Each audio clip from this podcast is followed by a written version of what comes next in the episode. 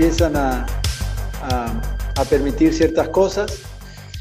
Pero bueno, estamos todos en lo mismo, tratando de entender esto y de cuidarnos y cuidar la salud de todos y la economía de todos y bueno, haciendo equilibrio ahí entre, en, en esta situación tan novedosa, ¿no? Para todos.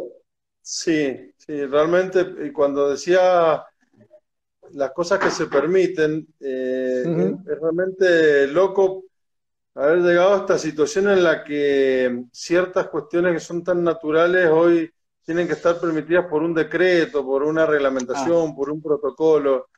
Y, me parece que por ahí este, hasta la grieta llegó al, tema de la cuarentena, ¿no? Es una cosa increíble que, que no podamos tener una discusión racional sin pensar que en algún momento este, esta cuarentena eh, que enamoró al gobierno nacional nos va a generar más problemas a nivel económico que sanitario. Y yo me acuerdo que le estaba preguntando los otros días a Ian Vázquez del Cato Institute, que tuvimos un Zoom, ¿cuál era la curva que iba a definir la reelección de Trump? Si la de los muertos o la de los desempleados, porque en algún momento ah. viste ese trade-off entre economía y, salud. En Estados Unidos o en otros países lo han tenido muy claro. Algunos te han, nos decían, por ejemplo, economistas como Richard Hausman, el, venezolano que está en Harvard, que él había cambiado inclusive su enfoque respecto al tema sanitario porque el famoso aplanamiento de la curva solo dilata o eh, tira para adelante, eh, digamos, el, pico, pero, pero, digamos, el área bajo la curva, que es la cantidad de personas que pueden llegar a fallecer, este, en los modelos matemáticos que tienen estos enfoques sanitaristas, termina siendo el mismo número. El tema está que con el aplanamiento de la curva lo que se evita es el colapso del sistema sanitario. Pero vos te pones a ver ningún sistema sanitario ha colapsado en el mundo y, se ha llegado a, poquísimos, poquísimos niveles de ocupación de cama, salvo casos ah. como Italia que requiere un, un, análisis especial. Así es. En fin. Pero bueno, en fin, acá, estamos, estamos, transitando ya casi una, una apertura más importante de actividades y, esperando, esperando normalizarlas. Tenemos una muy buena noticia que, que hoy se han este, eh, recuperado 10 personas, hay solamente 20 infectados en Mendoza eh, y, venimos de varios días, bueno, hace dos días atrás hubo un solo contagiado, pero, pero 10 días hacia atrás no, no había ningún caso nuevo, así que en Mendoza por suerte está... Hay, que ver el tema Chile, ha habido algún rebrote en Chile, entonces el tema de la, de la frontera hay que cuidarlo. Bueno, bueno, yo eh, hicimos la introducción, pero no te presenté. Nos pusimos a hablar producto del tema. Pero bueno, para los que se unieron, nosotros nos conocemos, pero bueno, hay que ver la gente si sabe de, qué fundación somos, de con quién estamos hablando, quién es el que te está por presentar. Pero bueno, nosotros somos del Club de la Libertad, eh, de Corrientes. Tenemos eh, el privilegio de poder hablar con Guillermo Mozo. Él es del Partido Demócrata de, de Mendoza, actualmente es diputado provincial. El tema de nuestra conversación hoy es el ambientalismo. Creo que el título era el nuevo enemigo del o el, nuevo anticapitalismo. Eh, ese es el título de la charla y sobre lo que vamos a conversar en este ciclo, en este nuevo ciclo del Club de la Libertad, producto de la pandemia. Lo pusimos a, consideración y empezamos con este tipo de, contacto con los amigos de todo el país, con liberales de todo el país. Bueno, esta noche tenemos el gusto de tenerte con nosotros. Y bueno, el tema nuestro de hoy es el ambientalismo. Habíamos hecho una introducción con respecto a cómo estamos con la cuestión de la cuarentena y me estaba por decir algo cuando te corté para, para presentarte justamente. Me estabas diciendo que teníamos que ver el tema de Chile. Sí, no, el tema Chile ha habido un, algún rebrote, entonces, bueno, hay que tener eh, mucho cuidado con los protocolos sanitarios para, para poder tener este, un control de... Bueno, está, está cerrado, eh, hay tránsito de, mercaderías, pero, pero bueno, es un tema que hay que tenerlo muy, muy, muy presente y con mucho cuidado. Bueno, ah. eh, empezamos, como te decía, como una charla de amigos, así que sí. Es un gusto poder conversar con los amigos correntinos de, tantos años. Para los, que nos están escuchando, hay, hay, mucha historia en común desde de, los 80 en adelante, cuando militábamos en la universidad, en los partidos políticos. El vínculo con Corrientes ha seguido y, eh, y lo que viene haciendo el Club de la Libertad es realmente destacable porque son un faro de ideas liberales eh, en, el país, tienen, los envidiamos porque tienen un nivel de actividad, de cantidad de gente generando todo el tiempo nuevas propuestas y, la verdad que bueno, nosotros hemos empezado a hacer algunas acciones con, jóvenes eh, liberales que se han sumado al partido. Eh, estamos trabajando en esta charla Zoom. Ayer estuvimos con Ricardo López Murphy, una charla bárbara. Qué bueno. Este, estuvimos hablando de este tema de, de la, de la pandemia y algo que también lo vamos a, mencionar respecto a esta charla de hoy.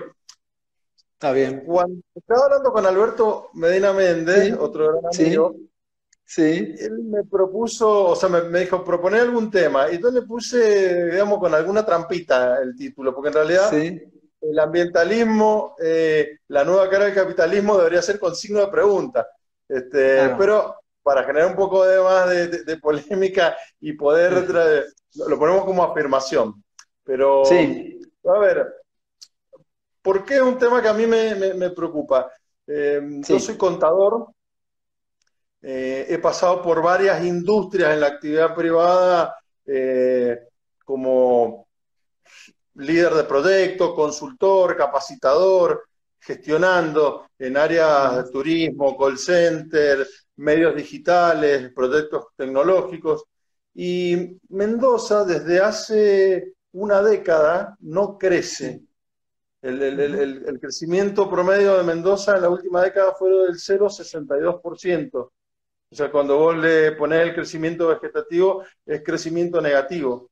Eh, y sus provincias vecinas, tanto en el norte como en el, este, en, el este y en el, norte, o sea, San Juan, eh, San Luis y Neuquén, han crecido de la mano del el petróleo, la minería y la soja. Entonces, yo vengo estudiando eh, e involucrándome en temas que hacen al, crecimiento económico, al renovar, ampliar y, diversificar aún más la, matriz productiva de Mendoza. Eh, si yo te pregunto a vos, Caíto, que vos debes tener una idea de lo que es Mendoza, ¿Cuál crees que es el principal ingreso económico de la provincia? Me iría para, la, para los viñedos, para la, actividad.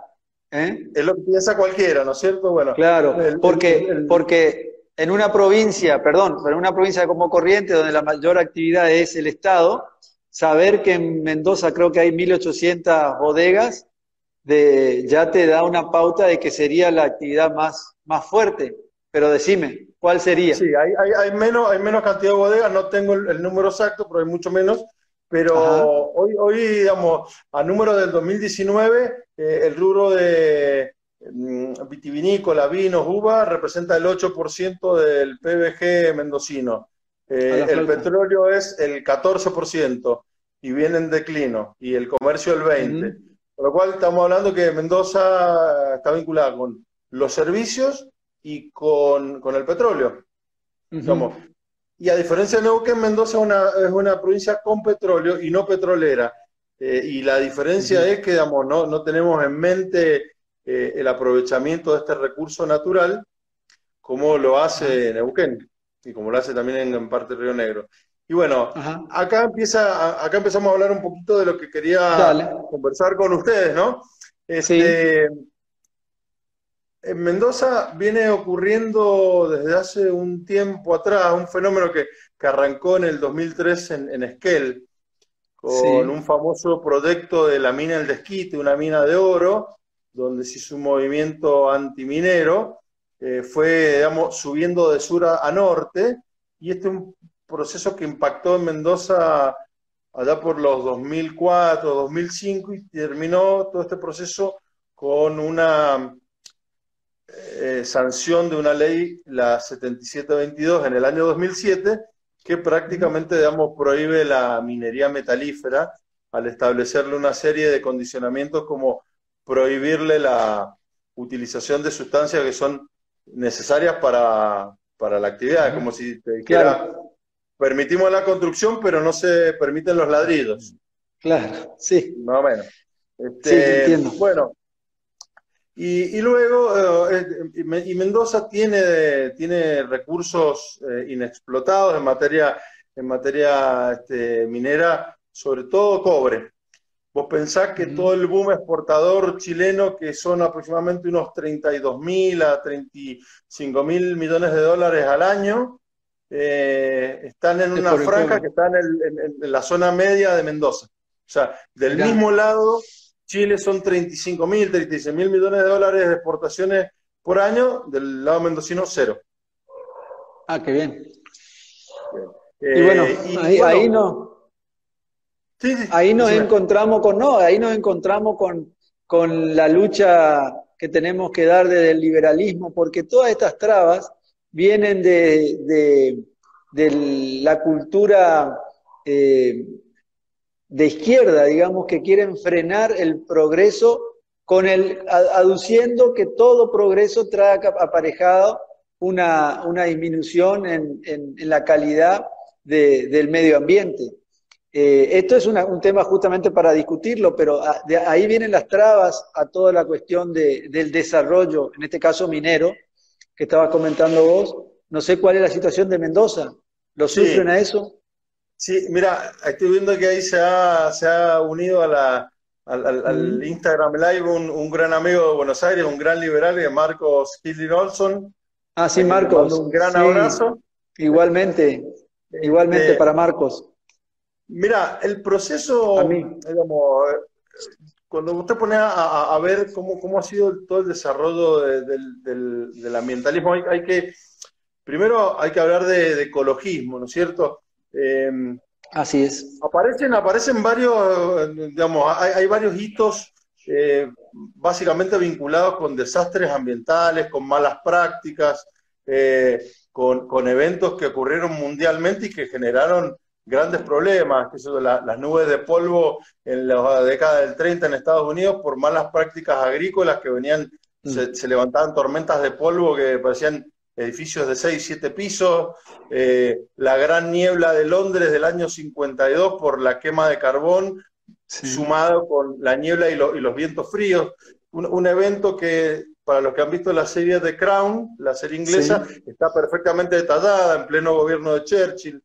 Eh, prácticas que, en ese momento, digamos, la, conciencia ambiental eh, del desarrollo y la explotación de los recursos naturales no, no tenía una concepción de, sustentabilidad, noción que ha ido surgiendo con el correr del tiempo. Entonces, el, ecologismo surgió primero como una eh, idea de preservación de, y, de regeneración de los recursos naturales, mantenimiento de la vida silvestre este, y, digamos, preservación del, del recurso pero derivándose con, algunas miradas, primero antropocéntricas, es decir, poniendo al, hombre en el, en, el, centro de todo, eh, y luego se fue corriendo algunas, algunas teorías eh, ecocéntricas, donde, digamos, eh, la naturaleza gobierna o reina este, y, y, el hombre es un aditamento más. Entonces ahí entramos en una concepción de si la naturaleza está al servicio del hombre o el hombre está al servicio y adosado a la naturaleza. Entonces vos te pones a ver que hoy te este, sucede eh, algo parecido a lo que ocurría en, las primeras manifestaciones religiosas de antaño, el, famoso animismo.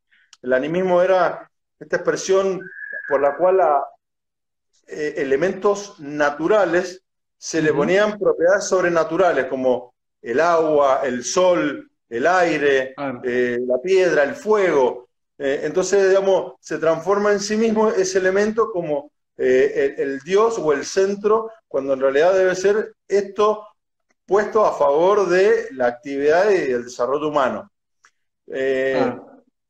Con el correr del tiempo, digamos, el, ecologismo empezó a tener, hay, un, un evento muy importante en el año 72 en Roma, eh, ya, venían algunos autores este, como un, rumano Georgescu, que, tenían teorías económicas vinculadas con el maltusianismo. Para los que no saben, Malthus era un economista inglés que eh, tenía una teoría por la cual eh, postulaba que los, eh, la producción de alimentos crecía en progresión aritmética y la población en, progresión geométrica, con lo cual ah. postulaba que iba a llegar un momento en que no iban a alcanzar alimentos y los recursos de, la tierra no iban a ser suficientes para alimentar a toda la población. Esto generó eso corriente... ¿Cómo, perdón? No, eso lo dijo cuando en, la Tierra había 1.500 millones de personas. Totalmente, pero en el año 70 todavía había maltusianos que seguían postulando esto y de hecho da origen a una, una famosa, eh, un famoso documento que, nace en el MIT, en, Massachusetts, y se lleva a Roma, al Club de Roma, en el año 72, donde se habla de los límites del crecimiento, así se llama el, documento. Entonces, bueno, maltusianismo, este, digamos, actualizado a, la década del 70. Entonces, esto, empezó a generar, digamos, este, movimientos eh, y, pensamiento económico eh, vinculado a que eh, el, capitalismo con su desarrollo este, estaba generando estos problemas de sustentabilidad. Acordate que también veníamos de la época postguerra, es decir, el, el periodo postguerra, Segunda Guerra Mundial, con ese plan Marshall que recupera Europa, más este, la industria norteamericana que se convierte de industria bélica a industria de consumo, eh, generan los 30 años de mayor crecimiento y prosperidad que se hayan visto en el mundo, digamos, ah. para de dónde se venía. El salto cuanti y cualitativo de esos 30 años fue asombroso. Este, bueno, también generó las tensiones de, de ese crecimiento. Entonces, eh, esto que te decía, este maltusianismo económico, con tensiones respecto al uso de los recursos naturales, malas prácticas. Eh, acordate, eh, década del 80 hay desastres como eh, el desastre de Bhopal de Union Carbide, la, fábrica de pilas de Berredi, con ese, escape de, gas tóxico que mató muchísima gente, el, desastre petrolero del Exxon Valdez en el Golfo de México, Chernobyl, sin ir más lejos. Entonces, sí el estado de arte de las prácticas en materia de cuidados ambientales era eh, bastante malo, o, digamos, hoy estamos juzgando con los ojos de los 2000, prácticas de los 80 o los 70, es como, como los que hoy juzgan a Roca por la conquista del desierto con los ojos del 2020, ¿no? Eh, bueno, pero volviendo a esto, lo que quería decir era que posteriormente, posteriormente a esto, el ecologismo empieza a tener eh, un correlato político. Aparece, acuérdate que estaban las bases militares de, la OTAN en Europa, eh, aparece el movimiento de los no, no, nukes, que se llamaban, o sea, en contra de, la proliferación de armamento, nuclear, época de tensión entre el, Pacto de Varsovia y la, y la OTAN, carrera armamentística en plena Guerra Fría, y en Alemania donde se produce, digamos, este, este pico de tensión entre este, movimientos que eh, lo que generan es un corrimiento hacia, la, hacia el activismo político eh, y ahí empiezan a, es el germen de los partidos verdes. Claro. año creo que es, 73, 74, eh, el primer diputado verde en Suiza. Es la transformación del ambientalismo en una ideología. Eh, claro, ahí, comienza a tomar corpus político y, digamos, y praxis, y praxis en, la arena política. Entonces, bueno, el ambientalismo pasa a tener una, una agenda eh, político-partidaria, pero bueno, el tema es que hay una distinción entre el ecologismo puro y el ambientalismo. ¿En qué sentido? Que el ecologismo se lo ve como eh, aquel corpus de ideas eh, y de teoría que impugna al, capitalismo, las prácticas de desarrollo, las prácticas de producción, eh, y el ambientalismo se lo considera inclusive desde eh, el ecologismo como este, el costado amable del capitalismo que quiere este, lograr este, ese modelo de sustentabilidad. Y de hecho, desde el ambientalismo es donde surge el concepto de desarrollo sustentable, que es crecimiento económico, con este, cuidado ambiental y desarrollo humano, preservando el derecho de las generaciones futuras. Es decir, no nos podemos estar comiendo el stock de hoy y no dejándole nada a las generaciones futuras. Ahora, claro. hoy, si vos te pones a ver, eh, estoy haciendo un, resumen muy burdo, muy rápido, porque digamos, esto no es una, clase y tampoco yo soy el indicado para darla. Y no tenemos mucho tiempo. Y bueno, aparte, y me gustaría, digamos, si, si, si podemos conversar un poco más, digamos, intercambiando, pero lo que te quería decir es lo siguiente. Llegando hoy a la actualidad, cuando vos ves lo que está ocurriendo con la oposición a ciertas actividades económicas en el mundo, pero yo me circunscribo a Mendoza y a la Argentina, Vos ves que eh, el ambientalismo hoy eh, enarbola la bandera del anti-extractivismo. Entonces, el anti-extractivismo sería eh, la impugnación a la explotación, a la utilización, al desarrollo, poner el nombre que quiera, de los recursos naturales. Entonces, se empieza por la minería, luego está el petróleo, principalmente con el fracking, luego cae la soja, cae eh, la industria forestal, cae la industria ictícola, e inclusive el anti-extractivismo llega a niveles de sofisticación en, su pensamiento, porque hablan, ya se habla de un extractivismo urbano, que sería aquel proceso que se da en las grandes urbanizaciones donde hay desarrollos inmobiliarios y donde se producen movimientos que vos tenés que analizarlos en línea de tiempo mucho más este, amplia, ¿no? Pero bueno, por ejemplo, la gentrificación que se da en ciudades como San Francisco este, o, como Chicago, donde hay un desplazamiento este, urbanístico inmobiliario de residentes por, por los nuevos que llegan, este, bueno, son ah. fenómenos que ocurren en las ciudades, sobre todo en las grandes. En Buenos Aires no ha ocurrido tanto, por ahí se puede hablar en la zona de las Cañitas, de Palermo, bueno, eso le llaman el extractivismo urbano, es decir, la plusvalía que el negocio inmobiliario le saca a las ciudades. Y el máximo ah. nivel de sofisticación es cuando se habla del extractivismo simbólico, que sería eh, utilizar o vender el producto de nuestro cerebro, es decir, es una impugnación a la economía del conocimiento. No vendamos el producto de nuestro cerebro argentino exportando software, servicios profesionales, Ah. todo aquello que signifique estar extrayendo, sacando y vendiéndolo. Entonces, hoy, ¿qué te dicen los anti-extractivistas? Propugnan modelos donde casi estamos volviendo a la época medieval de pequeñas agriculturas, pequeñas granjas, modelos de permacultura que son muy buenos por ahí para eh, comunidades chicas, pero digamos, para, para modelos de escala, para grandes urbes y para sacar de la pobreza y darle alimentación a muchísima gente, son inviables, ¿no? Digamos, no se pueden sostener. Hoy ahí, ahí van a decir, Malthus tenía razón. No, es para darle la razón a Malthus. Malthus no tuvo razón, el capitalismo ha sacado más gente de la pobreza que ninguno. Claro, no, pero todo, estos sistemas que estás nombrando, que van a generar una, caída de la producción, van a terminar diciendo, Malthus tenía razón, pero me van a frenar el sistema de producción que el capitalismo ha puesto en, el mundo, ¿no? Que ha impuesto.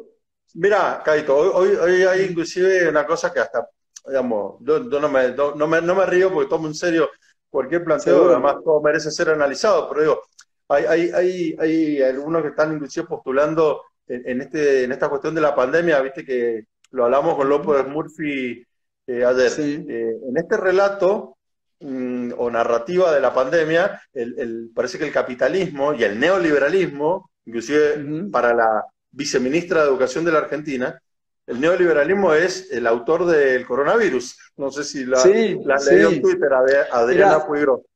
Mira, eh, no me quiero ir de tema, pero quiero hacerte algunos comentarios. Acá en Corrientes nosotros tenemos, eh, eh, tenemos los esteros de Liberá, tenemos bajo Corrientes, Paraguay, parte de Brasil, está, está el acuífero guaraní, que es la reserva de agua dulce más grande, Y, en una época aquí, hace 10, 15 años, era, eh, vienen por el agua, decían los, estos grupos ecologistas.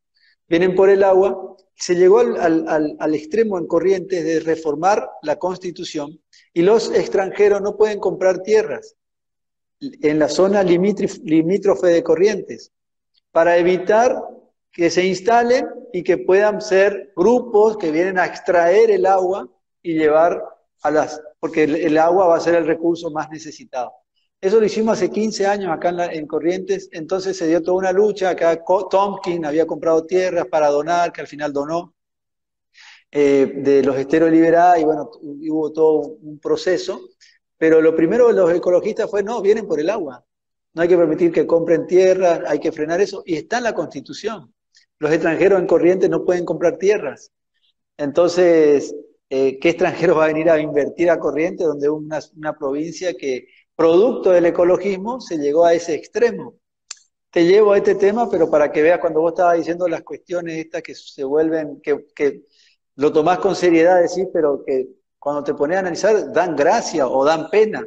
No sé si, si sería esa la, la expresión. Sí, pero, pero bueno, no te quiero...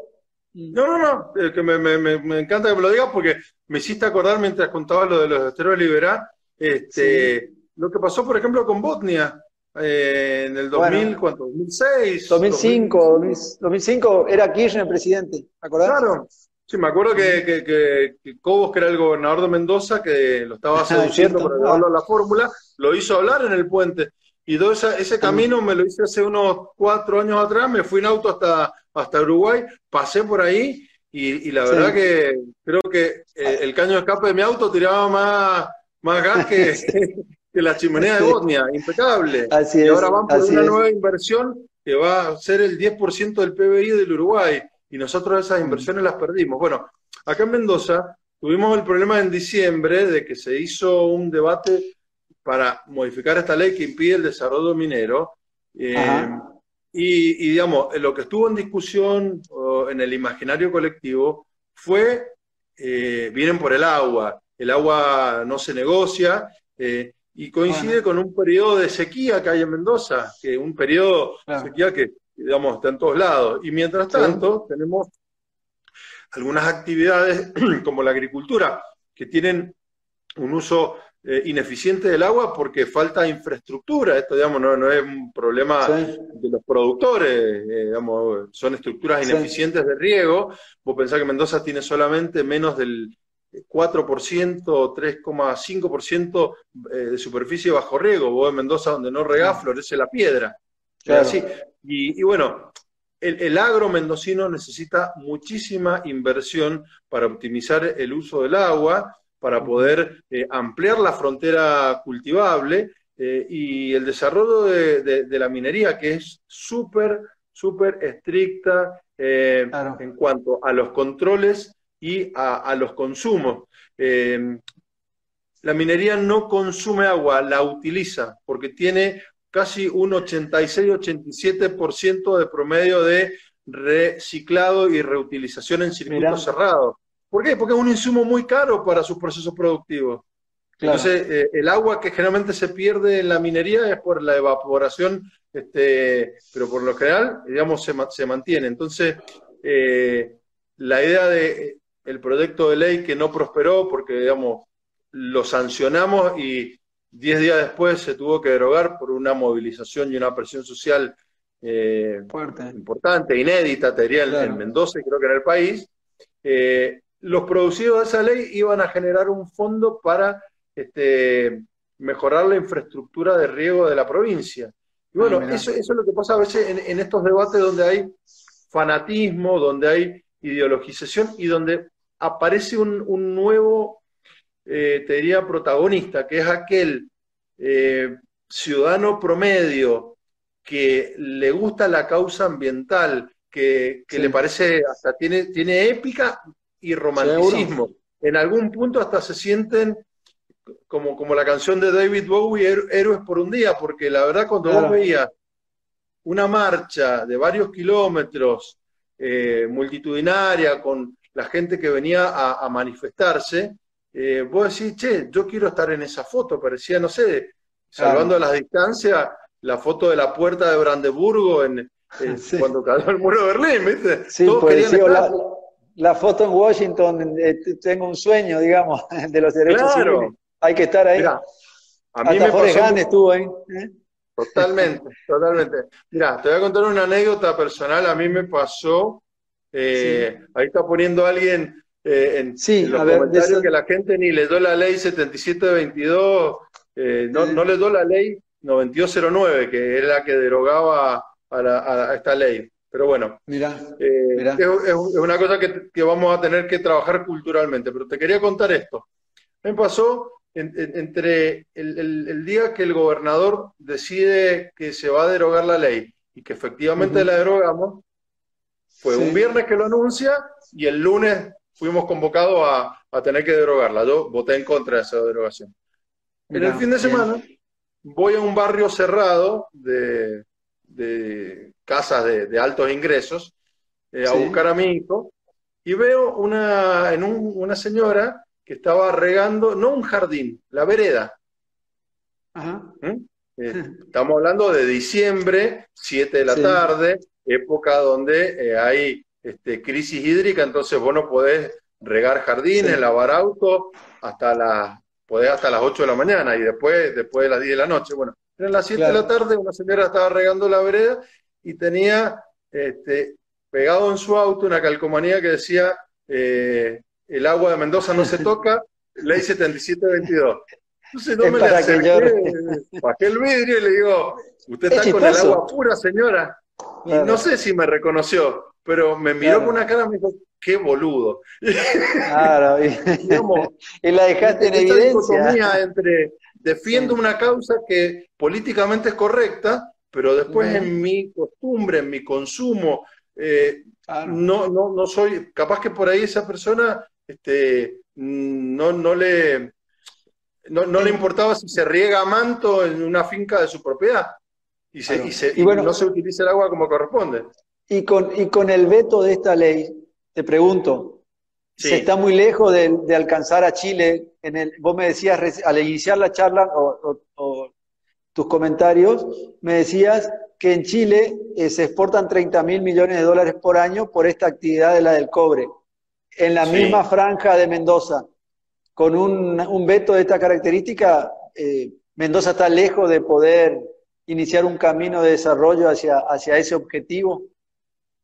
Mendoza está lejos de San Juan, que está ah, exportando 15 mil millones de dólares este, y se está transformando en un vector de crecimiento. Y es más, te digo, San Juan eh, ha podido colocar al secretario de Minería de la Nación, Alberto Hensel, que fue el anterior ministro del gobernador Uñac, y Alberto Hensel tiene eh, como misión tratar de reactivar inversiones en todo el país por 25 mil millones de dólares. Y mientras él está en esa tarea, tiene lamentablemente un ministro de Medio Ambiente como Juan Cabandí, que es un ignorante, que eh, saca todo su prejuicio ideológico y su desconocimiento hablando de la mega minería extractivista cliché ah. puro, este eslogan puro que tiene esta gente. Pero bueno, este, este eh, estamos este hombre y además, sí. perdón, ¿cómo? No, no, este hombre de San Juan entonces es un hombre que quiere desarrollar. La tiene, muy clara, y, además, San Juan ha logrado cosas. Mira, yo, he visitado bastante San Juan y sobre todo he estado en proyectos mineros, eh, no el de veladero, que es muy difícil de acceder porque pues está a 4.000 metros de altura, tiene condiciones especiales, pero sí he ido a, otros emprendimientos mineros, he estado todo un día ahí, me han dejado mm, ver, filmar, eh, no me han negado el acceso a ningún lado, he visto las prácticas, el manejo automatizado del cianuro, o sea, impecable, las mejores prácticas. De vuelta, la minería tiene las mejores prácticas ambientales después de muchos años de incidentes, pero hoy el estado de arte de, la práctica de los cuidados ambientales en la minería, eh, me animo a decirte que no los tienen otras industrias y en el manejo del agua más todavía. Pero bueno, eh, San Juan ha logrado, por ejemplo, encadenar eh, agricultura con minería. Hachal, un lugar donde tenían problemas, por ejemplo, productores de cebolla, de membrido.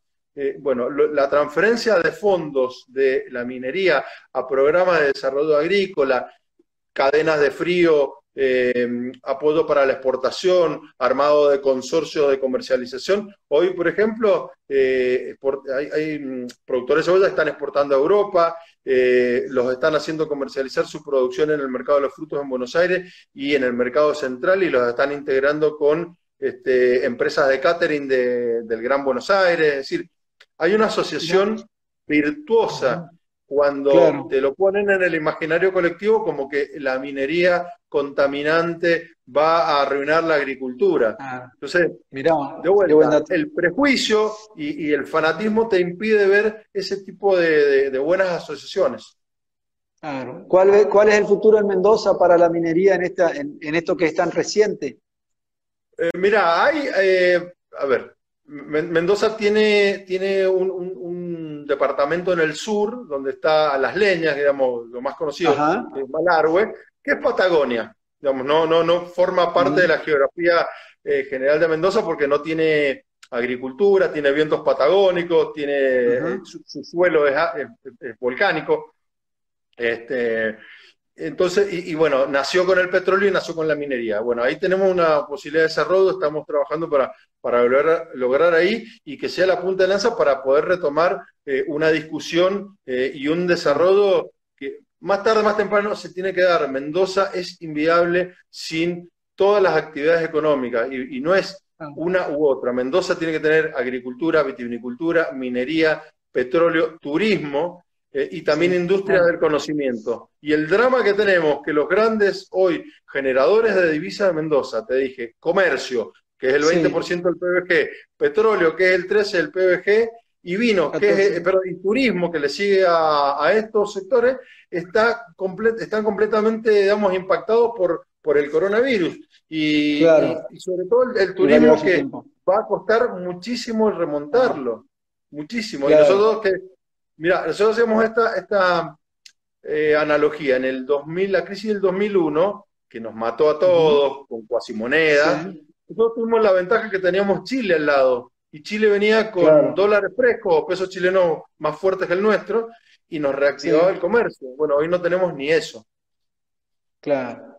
Sí, tenemos, tenemos un panorama complicado por delante. Guillermo, eh, voy a mirarlo ahora. Llevamos 45 minutos de conversación. Espero que no hayamos eh, cansado a la gente. Eh, no, bueno, esperemos que no, pero para mí los datos que has dado han sido muy interesantes. me has enseñado cosas porque, bueno, es un tema que uno no, no conoce. Corrientes no es una provincia minera, eh, pero eh, me gustaría que te tomes los, los, últimos dos o tres minutos para, para que puedas cerrar con tranquilidad y que no nos apure el tiempo de, la tecnología que, te corta la comunicación.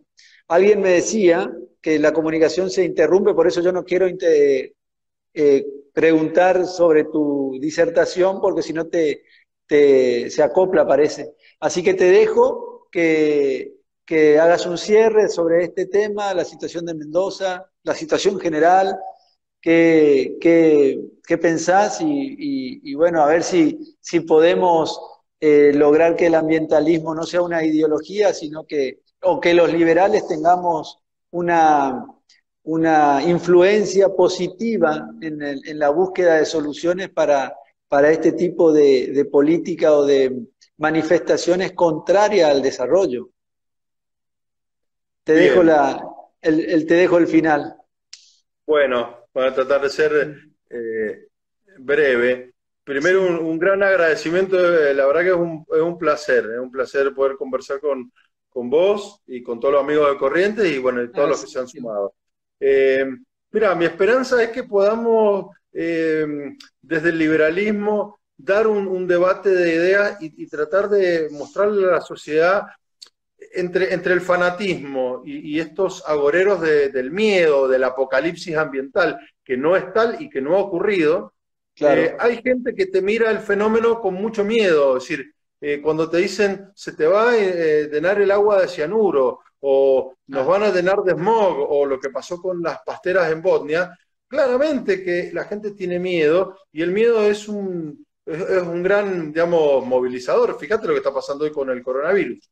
Entonces, creo que nosotros tenemos una tarea importante, interesante de desarrollar culturalmente en nuestros ámbitos para mostrar que hay buenas prácticas, las hay en la Argentina, las hay en Latinoamérica, como es el caso de Chile, como es el caso de Perú, como es el caso de Ecuador este, y de ah. Colombia, y, ni hablar en Australia, por ejemplo, o en Canadá. Entonces, creo que el desarrollo de nuestros recursos naturales en forma inteligente, llámese minería, llámese petróleo, sea por el método convencional o por el fracking, lamentablemente ahora no, porque no hay precio de referencia internacional. Este, Nosotros tenemos todo el derecho del mundo a desarrollar y a utilizar nuestros recursos naturales en forma inteligente, porque primero está en darle de comer y darle de trabajo a nuestra gente. Y tampoco tenemos que meternos en debates ambientales sofisticados de un primer mundo que está muy alejado de lo nuestro. Cuando te dicen, vamos a las energías renovables, bárbaro, sí, tenemos que ir, pero ¿sabes cuánto sale un molino de viento para tener energías renovables? 16 millones de dólares. Antes de tener energía limpia, que Argentina no mueve la aguja en materia de contaminación. Antes que eso, tenemos que tener energía barata para todos aquellos argentinos que todavía siguen quemando carbono, siguen quemando leña y no pueden tener luz eléctrica. antes de darte el cierre. Eso es el desafío nuestro, ¿no? Claro, no, pero antes de darte el cierre, me acordé de algo. Eh, estas, estas, estas militancias que generan el miedo en la gente común, como me contabas el caso de Mendoza, llevan a que en Corrientes se haya reformado la Constitución. Los extranjeros no pueden comprar tierras, hoy tenemos la mayor eh, reserva forestal del país, tenemos la posibilidad de, traer una pastera a Corrientes, una inversión de 2 mil millones de dólares. ¿Crees que alguien va a poner 2 mil millones de dólares en Corrientes donde los extranjeros no pueden comprar tierras? Fíjate el miedo, fíjate el miedo lo que generó hace 15 años, que se instaló un artículo en la Constitución y hoy estamos a merced de esa situación y, en vez de generar desarrollo para Corrientes, la, postramos en la pobreza y nos lleva a ser una de las provincias más pobres del país.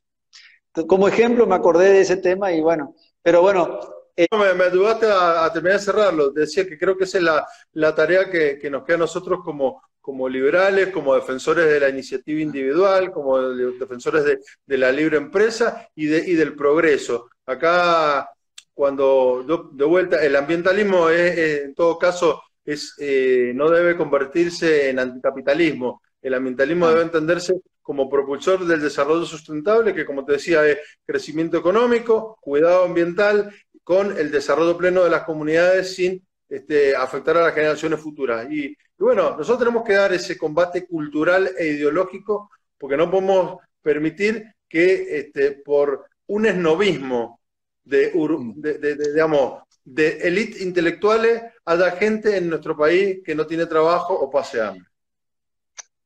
Fantástico tu cierre, clarísimo quedó. Eh, Guillermo, en nombre del Club de la Libertad, de todos los amigos que tenés en Corrientes, te agradezco, te agradecemos. Esperamos pronto volver a tenerte eh, de esta manera y ojalá puedas visitar Corrientes en algún momento. Y si no, iremos nosotros para Mendoza en alguna actividad.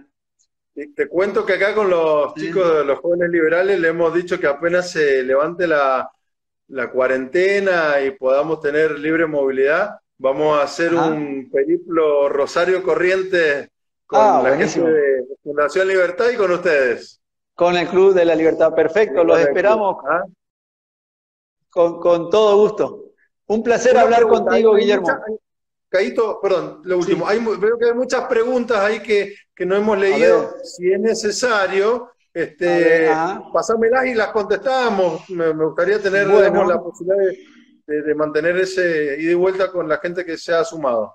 Así Perfecto. y bueno, se edita esto y te estamos haciendo llegar también. Un gran abrazo, eh, especialmente a Eduardo Sagula y a, al Alberto Medina Méndez. Cómo no, con mucho gusto. Gracias, Guillermo, un placer. Chao, Caito, gracias. Hasta luego.